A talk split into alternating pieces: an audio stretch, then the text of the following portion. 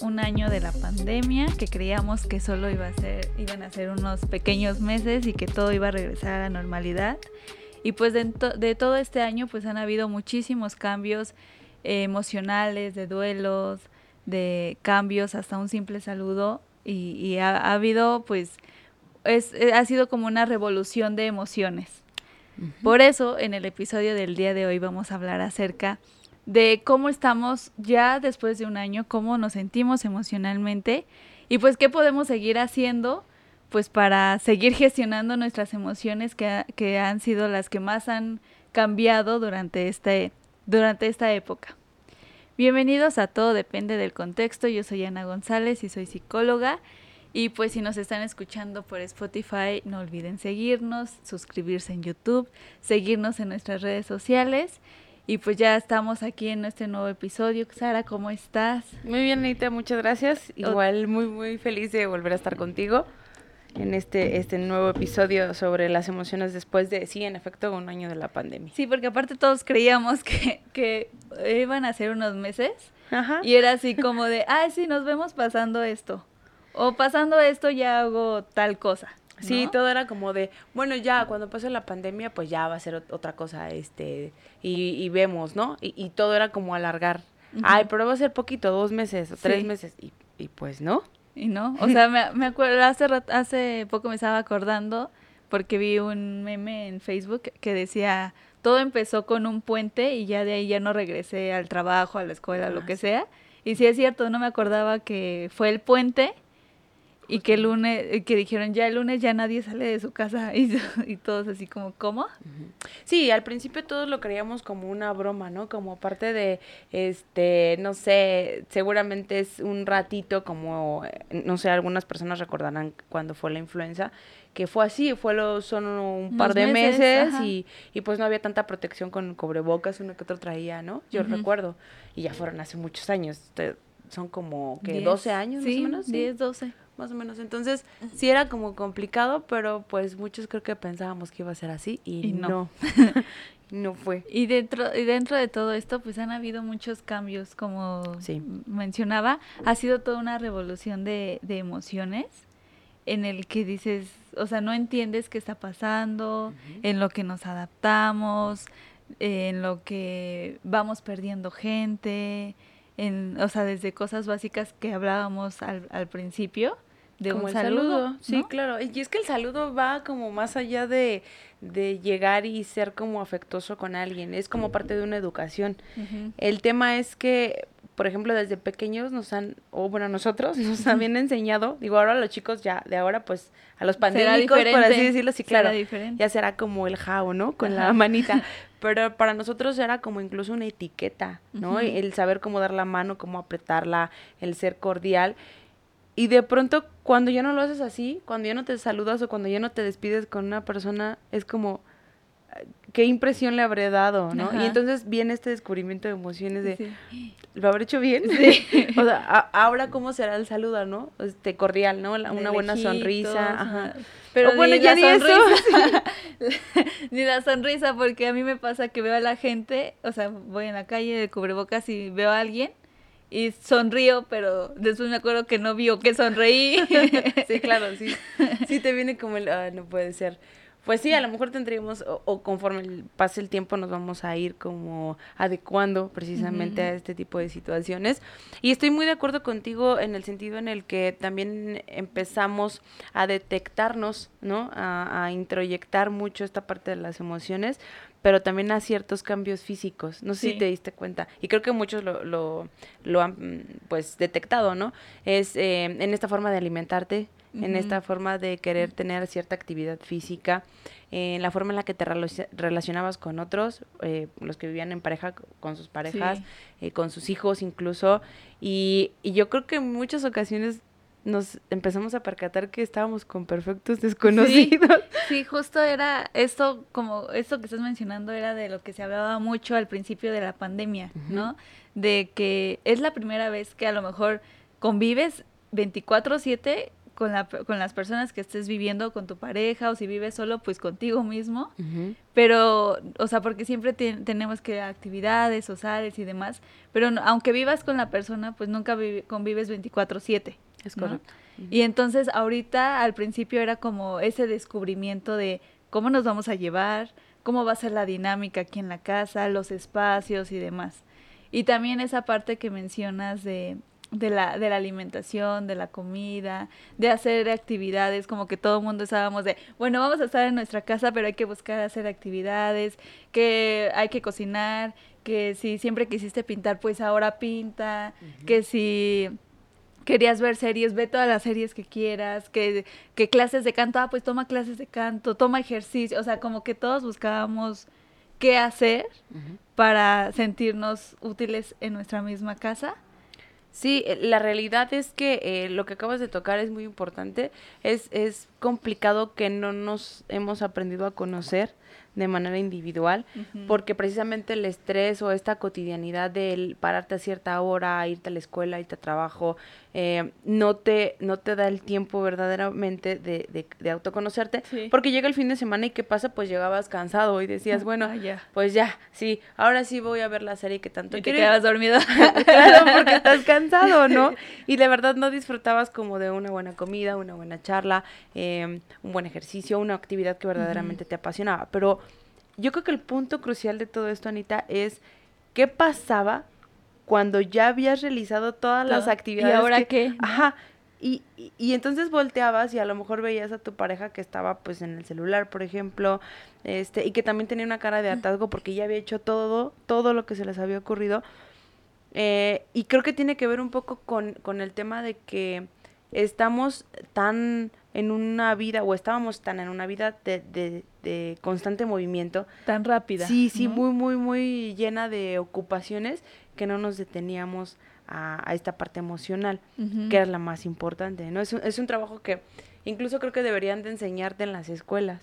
O sea, si, si tú aprendes a enfocarte en lo que tú quieres emocionalmente hablando, pudieras involucrarte mucho mejor con los demás.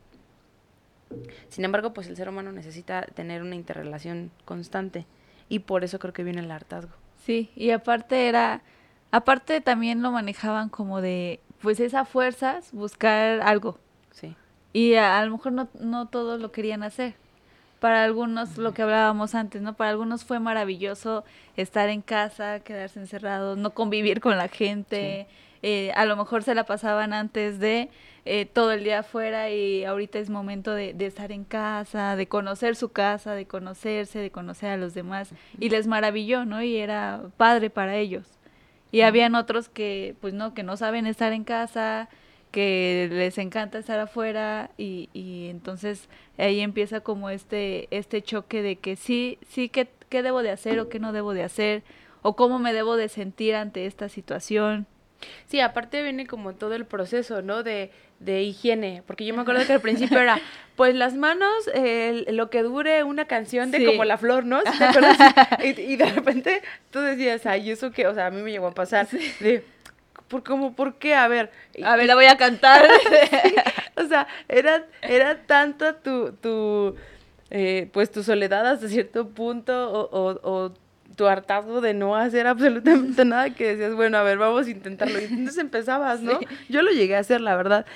Eh, y, y a lo mejor al principio era divertido, pero ya después decías, bueno, ¿y qué más?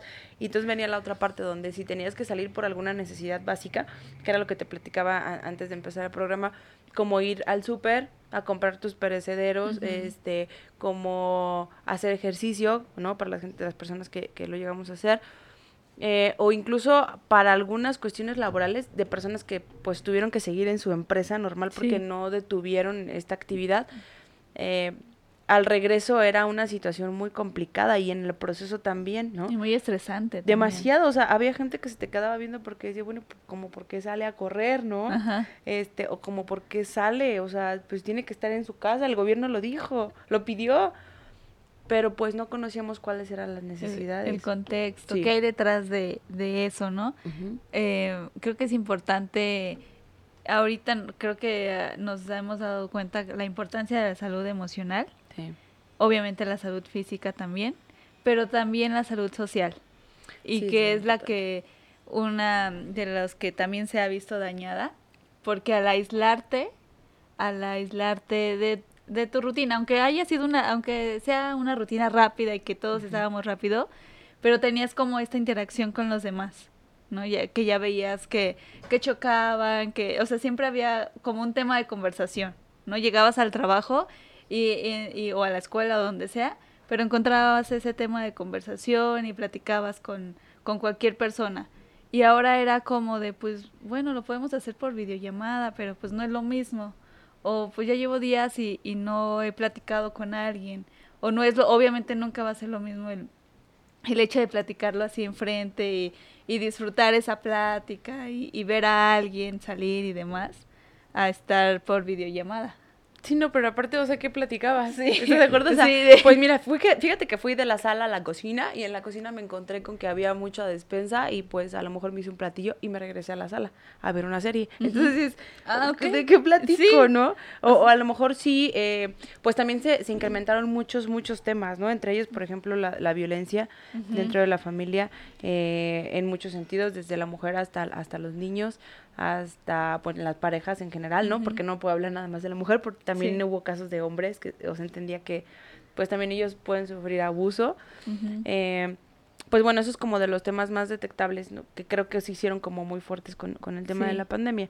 Pero también eh, tienes razón, o sea, esta parte de la interacción social que se necesita eh, constantemente también se vio afectada porque si bien es cierto que de pronto te encierran, de, de De tener la una nada, rutina ¿no? constante, de la nada, eh, y vuelves a adaptarte, porque los seres humanos somos así, somos muy adaptables.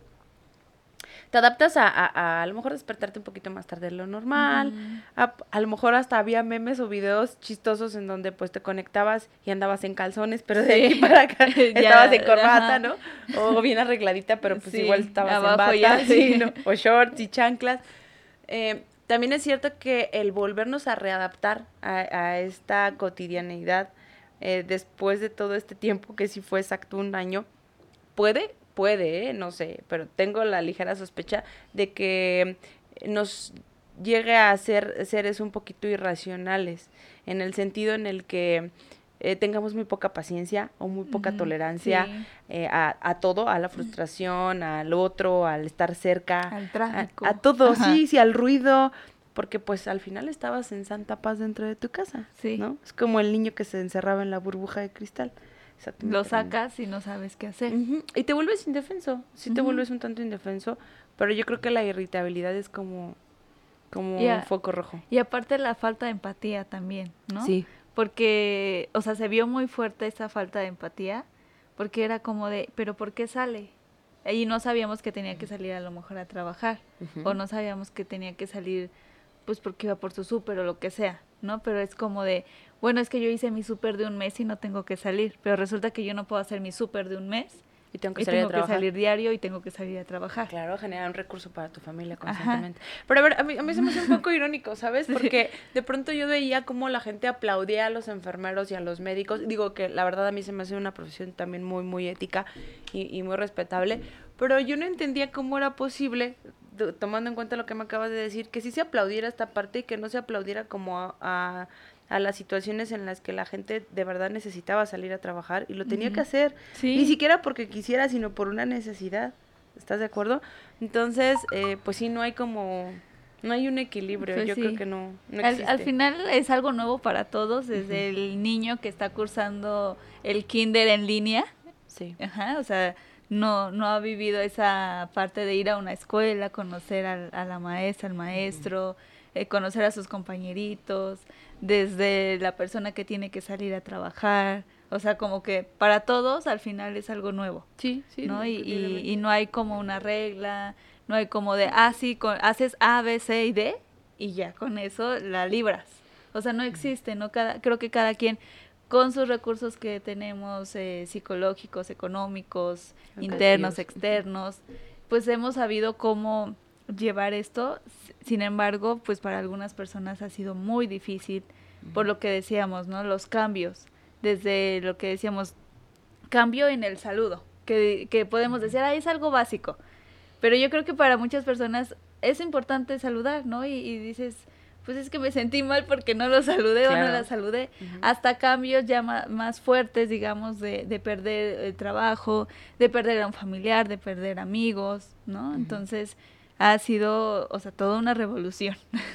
Yo, yo creo que por la parte de las emociones y tocando un poquito el tema que comentas sobre los duelos, eh, ha sido muy difícil eh, sobrellevar por el tema en el que, digo, se ha creado desde el chiste más básico hasta lo más fuerte.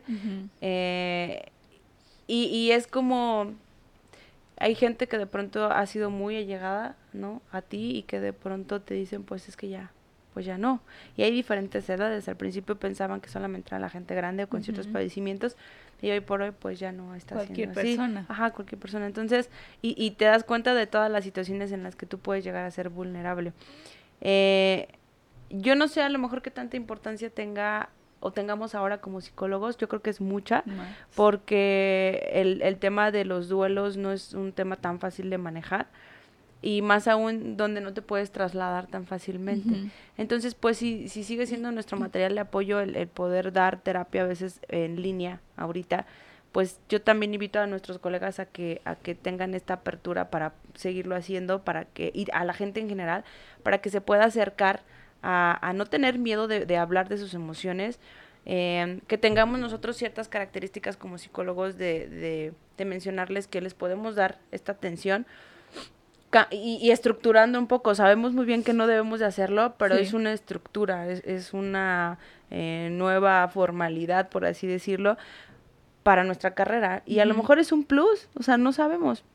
En donde a la gente le podemos decir que con que tenga un espacio seguro, libre de ruido, en donde no haya nadie más a su alrededor y pueda estar tranquilo. En confianza. Exacto. Ay, tenga toda la tenga toda la apertura para poderse conectar con nosotros en una hora sí. y poder platicar sobre ello. ¿no? Y aparte, justo que mencionas eso, supongo que ahorita eh, en la carrera tuvo que haber eh, cambiado esa parte, ¿no? Porque uh -huh. pues cuando estudiamos pues siempre te enseñan, ah, pues el consultorio, el taller y todo presencial y, uh -huh. y todo el contacto con la persona y las dinámicas este donde todos los juntas que se abracen y no sé qué, ¿no? Es correcto. Y, y ahorita te encuentras que no puedes hacer eso, que no puede ser presencial, que tiene que ser en línea, que si quieres hacer un taller, pues tienes que escoger pues eh, actividades que también esté a la mano de las personas o material que tengan ellos a la mano. Uh -huh. O sea, ya no puedes hacer como la super dinámica en donde todos hacen catarsis al claro, mismo tiempo sí. y después se abrazan. o sea, sí, ¿no? Sí.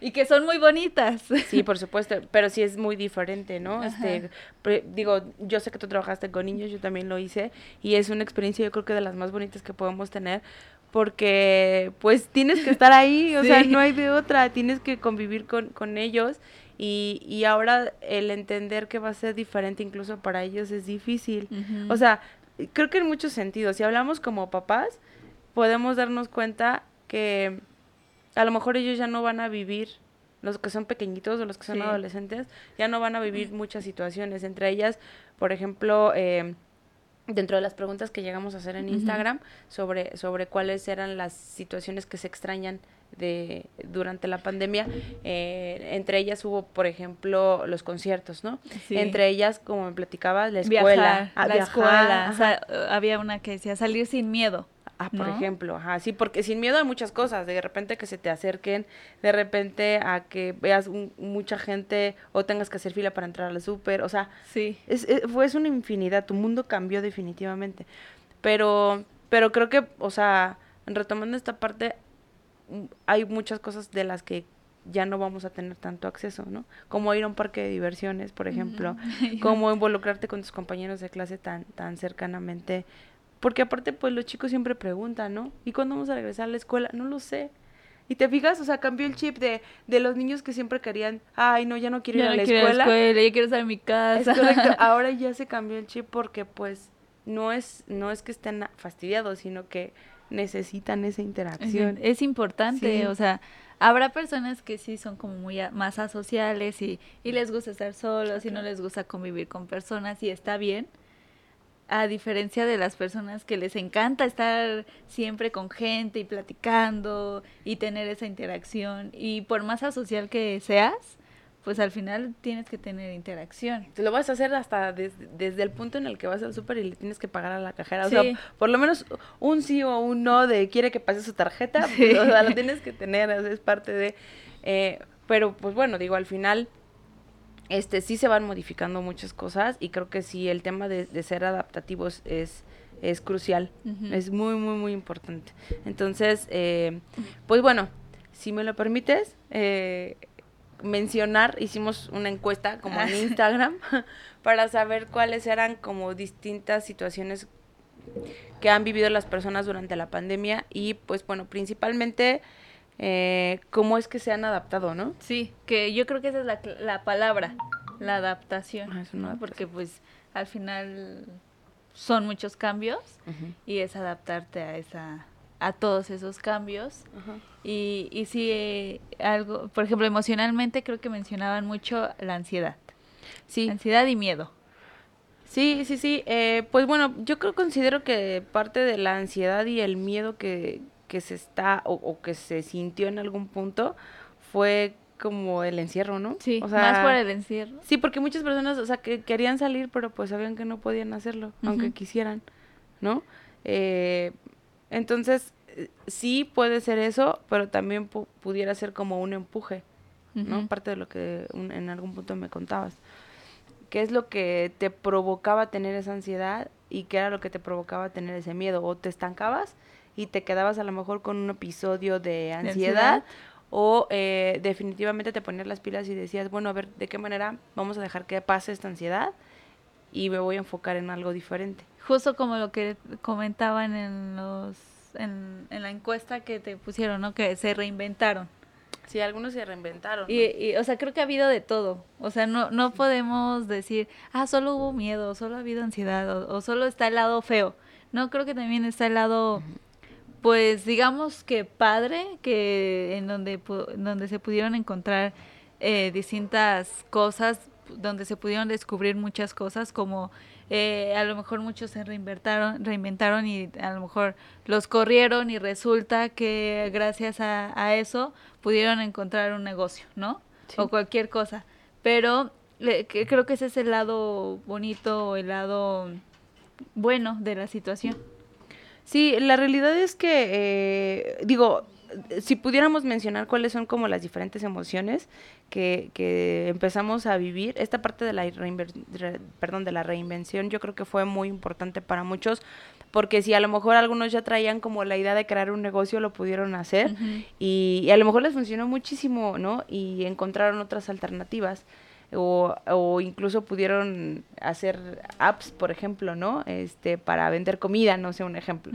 Este, otros eh, dieron actividades físicas por, por, Zoom. Zoom. por ejemplo, fue una de las herramientas muy buenas para muchos, yo creo, y de repente empezaron como el boom con otras tantas, ¿no? Google Meet o este Team o no sé.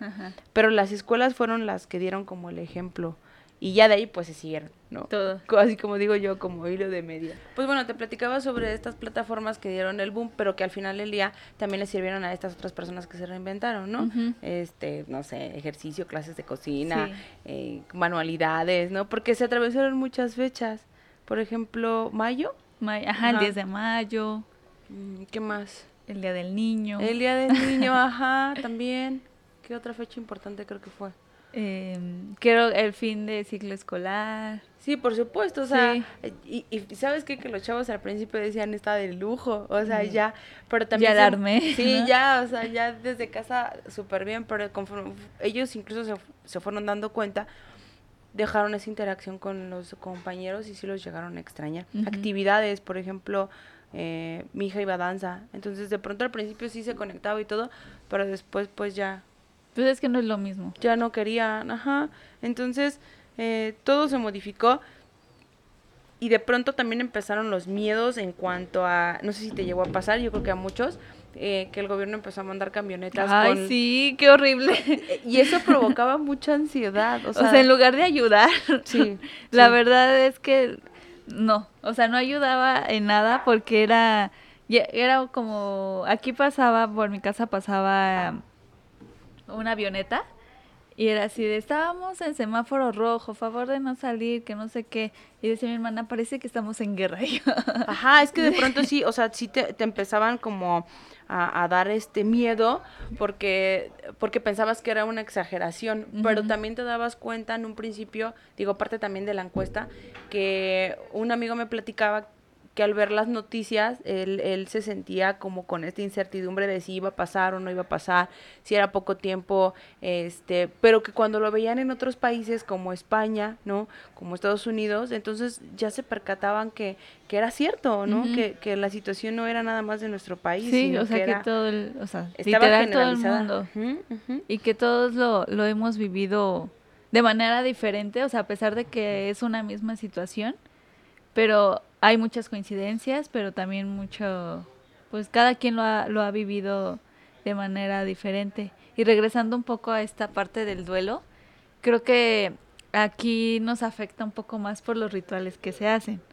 ¿no? De, pues, hacer la despedida, hacer el, velorio, que llegue la gente, eh, darle café, galletas, lo que sea, eh, eh, ir a despedir a, pues, a, la persona que falleció, que mariachi, que norteños, que, ajá, ¿no? Entonces, quizá en otros países eso sea lo de menos, ¿no?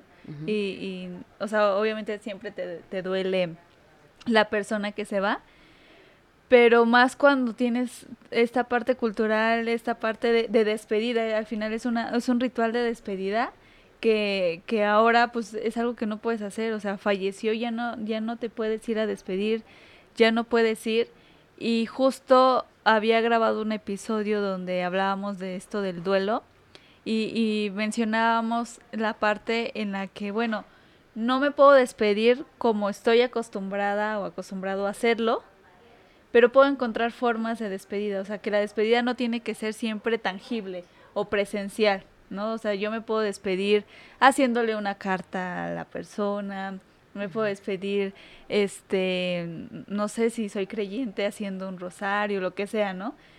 Creo que siempre podemos encontrar como formas, obviamente, pues es nuestra cultura y, vamos a decir, pues no es lo mismo porque yo quiero estar con la persona y bla, y bla, bla. Pero pues son como medios que podemos ocupar ahorita que está la misma situación. Estoy de acuerdo contigo en el sentido en el que afortunadamente ya, ya tenemos esta tecnología y, podemos darnos cuenta que existen este tipo de técnicas, por así decirlo, para aprender a, despedirnos. Pero creo que es el, el dolor se acentuó, ¿sabes? O sea, si de por sí ya es doloroso, de pronto, ajá, lo sientes como mucho más intrusivo porque la gente que está en el hospital pues ya a veces ni siquiera ves el cuerpo, ¿no?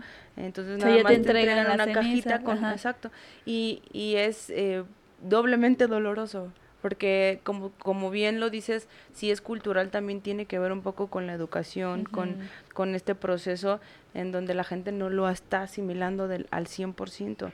Y y parte de esto pues es, es un desconocimiento.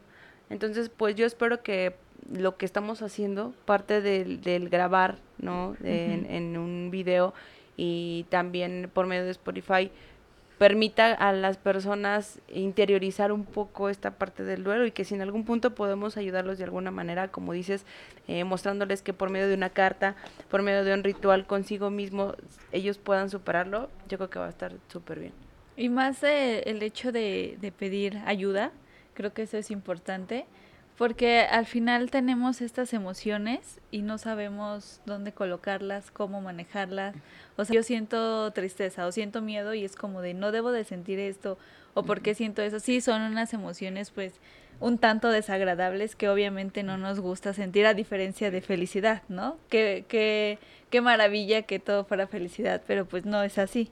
Y, y, y es entender esa parte de las emociones que es normal, ¿no? El hecho de que yo sienta tristeza, el hecho de que yo sienta miedo, que yo sienta ansiedad, angustia o cualquier emoción que, que sientan de acuerdo a la misma situación, pues es, es parte de, y es como una respuesta de, de lo que está pasando y sentirme así pues también está bien, ¿no?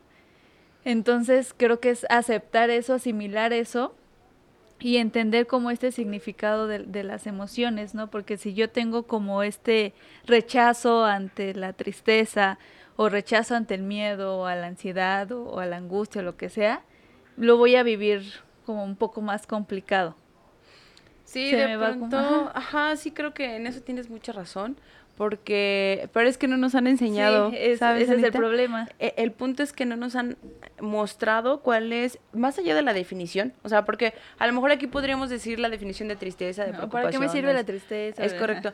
Pero también creo que cada quien lo vive diferente. Sí. Porque a lo mejor para mí el estar triste es eh, tener esa emoción y llorarla, ¿no? Y sacarla pero a lo mejor para otras personas el estar triste es eh, simplemente quedarse sin palabras. Entonces, eh, cada uno lo vive de manera diferente, pero creo que tiene que ver con una cuestión adaptativa, o sea, una, parte de que las personas tienen que comenzar a identificarlas.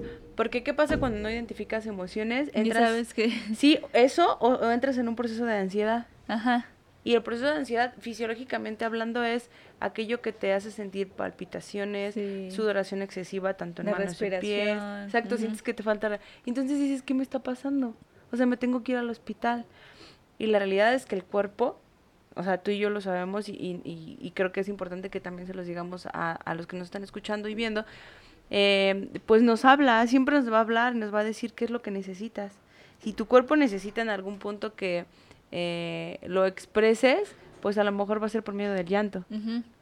O va a ser por miedo de que te duela el estómago, la cabeza. O sea, eh, eh, el cuerpo no se duele nada más porque sí. Sí, nada más, ay, me duele el estómago porque sí. Es correcto. Siempre hay una razón, ya sea física o emocional. Emocional, ajá. Y yo creo que es como más, yo sí considero que es mucho más emocional. Por ejemplo, eh, pues la, tristeza, que es parte de lo que platicabas hace rato, pues sí, dice que es, eh, como definición es una, es una respuesta muy normal eh, ante alguna pérdida, ¿no? Por ejemplo, pero no necesariamente. O sea, una pérdida de alguien, sino una pérdida eh, de algo que para ti es importante. Y no tiene que ser físico, ¿no? O sea, puede ser, es como muy abstracto. Ah, exactamente. es como el amor, igual. Sí, ajá, como el, el episodio, el primero que grabamos, que decíamos, pues es algo que no se ve eh, físicamente o, tangiblemente, pero lo puedo sentir, pero lo puedo decir.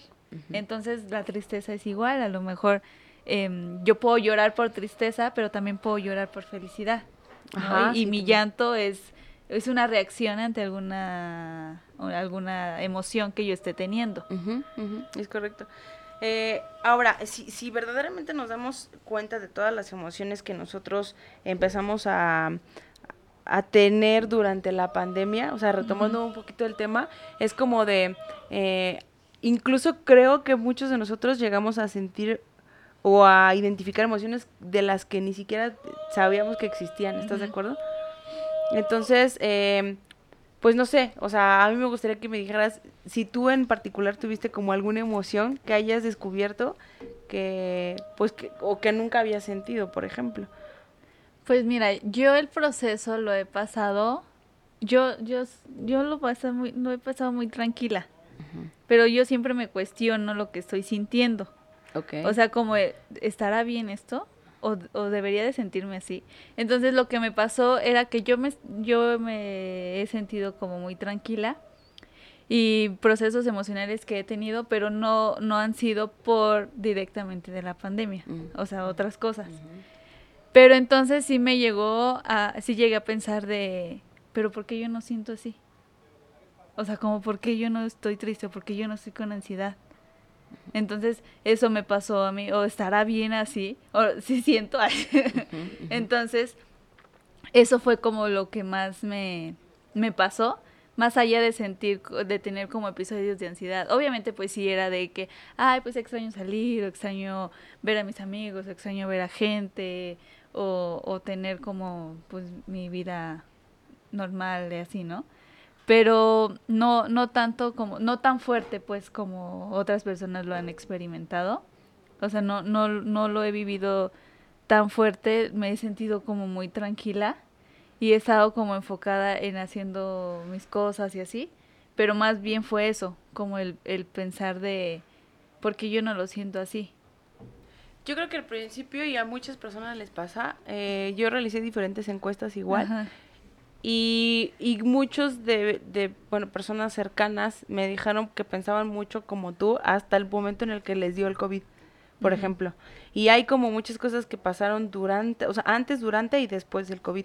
Y antes es, era, por ejemplo, esta interacción en donde había amigos que decían, es que yo definitivamente no me puedo relacionar contigo, ¿no? Eh, podemos hacer Zoom, lo que tú quieras, podemos hacer live, ¿no? Por ejemplo, pero no porque, pues mira, tengo personas que están vulnerables, como gente grande o enferma, y pues no.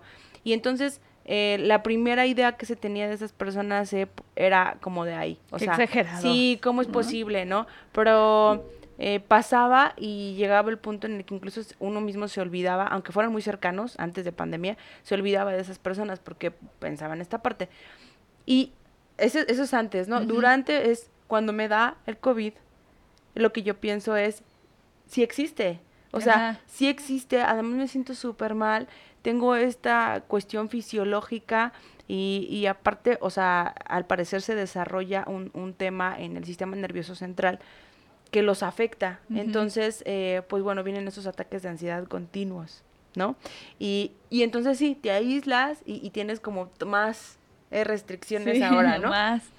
Y después lo que sucede es que eh, te- quieres intentar adaptar una nueva ideología con, con la enfermedad, eh, pero te das cuenta que vas a continuar hasta con ciertas secuelas, ¿no?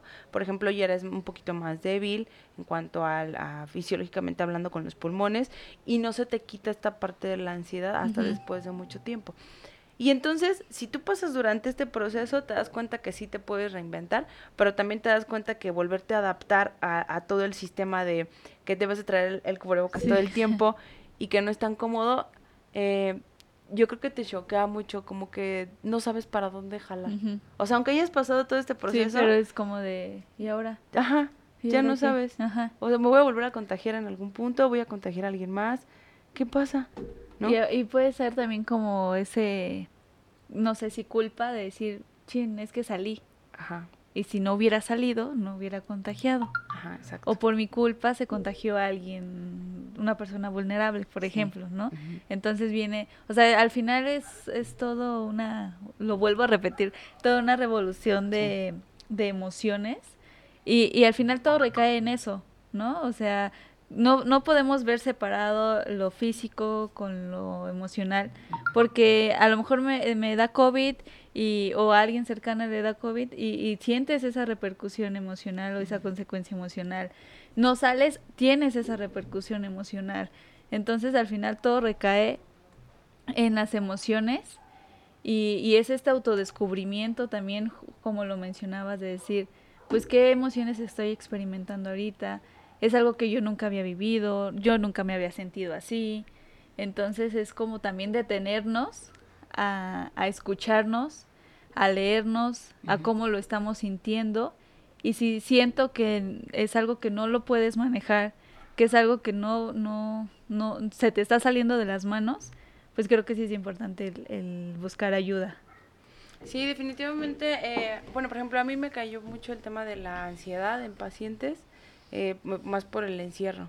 Fue, fue más por el encierro de eh, no saber explorar cuáles eran las, las situaciones en las que pudiera sentirse mejor y, y- y- e intentar descifrar por qué venía el ataque de ansiedad. Porque pues no, mucha gente no entendía por qué. Sí. Pero era, era porque siempre estaban 12 horas afuera de su casa, ¿no? Y ahora, y ahora están conviviendo con una persona que era un total No desconocido, conocen. ¿sí? O sea, era como, pues estoy con una persona que está ahí sentada y que se dice que es mi pareja, pero pues no quiere platicar conmigo. No, ¿no? lo conozco. Ajá. O de repente los niños es así como de, pues los adolescentes es como de, pues los ves encerrados en el cuarto. ¿Y qué están haciendo? ¿Qué están viendo? Y entonces te entra otra preocupación, ¿no? Porque en realidad no hay un acercamiento como tal. Y está la otra parte en donde tú también te empiezas a sentir solo porque no, ellos tampoco tienen esa iniciativa. Sí, es, Sí, sí, o sea, es una revolución en muchos sentidos. Pero te das cuenta que pues tienes que seguir intentando eh, adaptarte. Y sobre todo es eh, encontrar esos recursos, ¿no? Con los que puedas adaptarte, lograr esa adaptación en los que puedas em, manejar bien esta, esta parte de emocional si es que te está causando conflicto, ¿no? Desde, a lo mejor me ayuda eh, buscar redes de apoyo en línea, ¿no? Este, hacer algo que a mí me es funcional y desde a lo mejor si soy creyente, ah, pues ah, escucho la misa y, y, eso me tranquiliza. Ah, pues bueno, si eso te tranquiliza, está bien. Eh, si me gusta pintar y lo hago, ah, pues está bien. O sea, como que cada quien busque esos recursos, tanto externos como es esto, como internos, ¿no? De, de esta parte del autoconocimiento, de ver cómo manejar esto, qué, con qué cuentan, qué tienen para manejar esto. Y si no los no lo encuentran o si no saben cómo utilizarlos, pues sí, buscar esa ayuda. Sí, yo creo que en, en efecto la ayuda puede funcionar muchísimo, pero ¿sabes qué es lo más curioso de todo, Anita? Que creo que eh, ya ahorita ya no hay como muchas excusas, ¿no? La realidad es que el Internet incluso... Eh, pues nos ha abierto las puertas de muchísimas situaciones. O sea, ¿quieres aprender guitarra? Un tutorial. Eh, ¿Quieres aprender a cocinar algo? Tutorial, tutorial. No sé qué. Entonces, ya todo es así. Digo, lo único para lo que sí no hay tutoriales para las emociones. Eso sí, no, o sea. No hay una ABCD. Sí, no, no, no te van a decir, oye, fíjate que si te quieres sentir muy, muy feliz, pues tienes que hacer, pues no. Porque pues sí depende mucho de eh, la cuestión orgánica que tenga cada uno, eh, hablando a nivel cerebral. Y pues la cuestión hereditaria entre, entre otros factores. Sí, claro. El núcleo familiar, ¿no? Que es lo que también depende mucho. O si estás solo, incluso también el saber eh, cómo es la relación que tienes con tu núcleo principal, ¿no? Cómo están tus papás, dónde están tus papás, si tienen contacto contigo, ¿no? Contigo mismo, o sea, es, es, todo un tema aquí. Sí, la verdad es que a mí, a mí me gustaría muchísimo que en algún punto pudiéramos hablar sobre algunos tips, sobre qué es lo que a lo mejor pudiéramos darles a las personas que nos escuchan para que pues en algún punto también se sintieran acompañados, ¿no? Digo que no es una terapia como tal, pero solamente son algunos aspectos a, tratar. Pues igual lo podemos compartir en, en nuestras redes, como esos tips. Y sabes, lo que yo hice eh, ahorita fue, fue abrir un grupo para quien está interesado, un grupo gratuito ah, de emocional por COVID. Entonces ahí se comparten como experiencias, actividades y así, entonces puede ser pues también de, de gran ayuda. O sea, cualquier cosa que ustedes busquen que les sea funcional, pues les puede ayudar mucho. Sí, en algún punto vi en, en las redes que también habías compartido un blog sobre ansiedad, ¿cierto? E, era más bien un manual sobre ansiedad. Ah, yo, en mi cerebro sí. Yo sí, yo me acuerdo. sí, sí, fuiste tú. hice un manual sobre ansiedad y ese también lo compartí, donde también vienen ejercicios. Em, es, eh, lo manejé como, como si fuera un reto de ansiedad, entonces ejercicios diarios en donde puedan ir trabajando la ansiedad, dando, darse cuenta de dónde viene esa ansiedad, eh, qué es lo que estás sintiendo con la ansiedad y qué puedes hacer con eso. Por supuesto. Eso es muy bueno, la verdad es que yo se los recomiendo. Entonces, digo, aunque Anita no se acuerde, pero pero yo sí. cerebro pero cualquier cosa pueden buscarnos eh, en nuestras redes y, y con gusto les compartiremos como más información o, o actividades y así. Pero pues bueno, estuvo muy interesante este episodio. Y ya, ya poco a poco, hablando de adaptación, nosotras también nos vamos adaptando a esto. Porque, pues al fin, digo, creo que tú me habías dicho, ¿no? Tú no, ah, nunca habías grabado, yo grababa sola. No. Entonces, pues también nos vamos adaptando a esto que, que para los que no saben, y, o si es la primera vez que ven esto, eh, Sara y yo vamos a estar aquí cada 15 días compartiendo de lo un, un poco de nosotras, un poco de lo que sabemos y un poco de todo. Pues sí, es que en realidad son como vivencias también, porque las vivencias creo que nos ayudan a, crear un poco también de empatía con, con las personas, ¿no? Porque a veces siempre te encasillan y dicen, es que la psicóloga es la que sabe más. Bueno, sí, pero es que la psicóloga también, ha vivido. tiene crisis. Sí, sí, por supuesto. Yo, yo regularmente le digo a las personas que me dicen, pero es que tú eres psicóloga, tú debes entenderlo todo. No. Así que dices, no, a ver, espérame. Yo creo que el mejor ejemplo que les puedo dar a la mayoría es que este, que cuando han visto que un dentista se saque una muela solo, ¿no? y es como muy parecido a nosotros.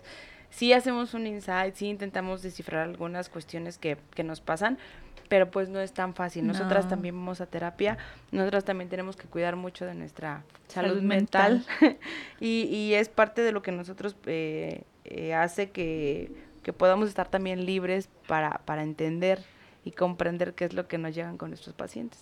Pues sí. Pero bueno, espero que, que hayan disfrutado este episodio, que les haya gustado, que como siempre digo, que les haya hecho clic en algo o que les haya aportado en algo, espero que sí. Y pues bueno, nos escuchamos al próximo episodio. Y pues nada, esto fue todo, depende del contexto y nos vemos después. Gracias, cuídate.